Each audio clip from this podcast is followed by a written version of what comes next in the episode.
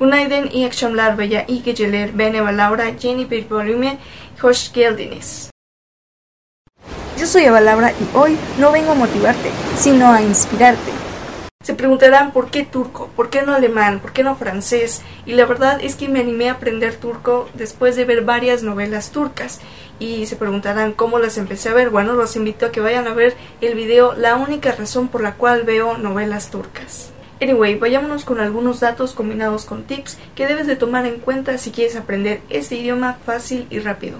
Número 1. De entrada, el turco es el idioma oficial en Turquía y en la República Turca del Norte de Chipre.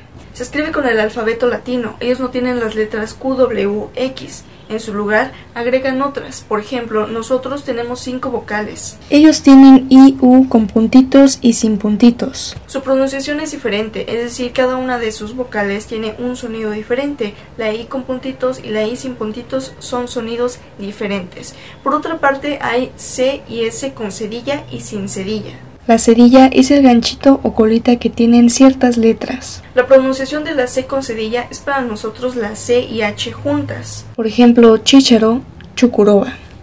La S con cerilla es para nosotros la S y H juntas. Como sushi, savage.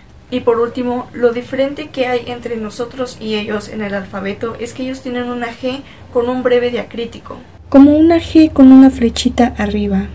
Esa letra es como la H para nosotros, no tiene pronunciación, por ejemplo, hola y de il, que significa no, o una forma de negarse. Al principio no tendrás problemas con la pronunciación, porque se pronuncian tal cual como se están leyendo. Sin embargo, conforme vas avanzando se va complicando no por la pronunciación, sino por la fluidez en que lo dicen los turcos, la fluidez en cómo ellos hablan. Sin embargo, no te estreses, al final todo se logra con práctica. Número 2. Te recomiendo ver novelas turcas en su idioma original, con subtítulos en español.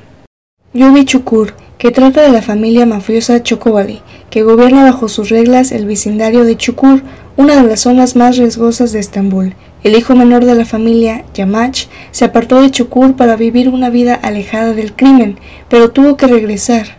Son cuatro temporadas, está muy buena, aunque mi favorita es Yasak el Ma. Número 3. Un dato personal que les quiero compartir es que el turco es más fácil que el inglés, porque afortunadamente el turco es fonético. Por lo tanto, si aprendemos a pronunciar bien cada letra del alfabeto, podemos pronunciar correctamente una palabra. Número 4. Tenemos que tomar en cuenta que las estructuras en las oraciones cambian. En inglés y en español tenemos sujeto, verbo, predicado. En el turco es sujeto, predicado, verbo. Ahora bien, esto puede modificarse según los tiempos, los adjetivos, entre otros factores. Sin embargo, esta es la base de la oración. Número 5. Cuando estés haciendo tus actividades, pon videos, audios donde enseñan expresiones y vocabulario diario.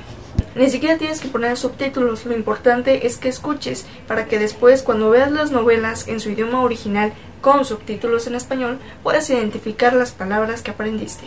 Número 6. El turco se basa en sufijos e infijos que se agregan a la raíz de la palabra. Esto permite comunicarnos, expresarnos con muchas ideas en pocas palabras. Copec, perro. Copeim, mi perro. Copeimle, estoy con mi perro.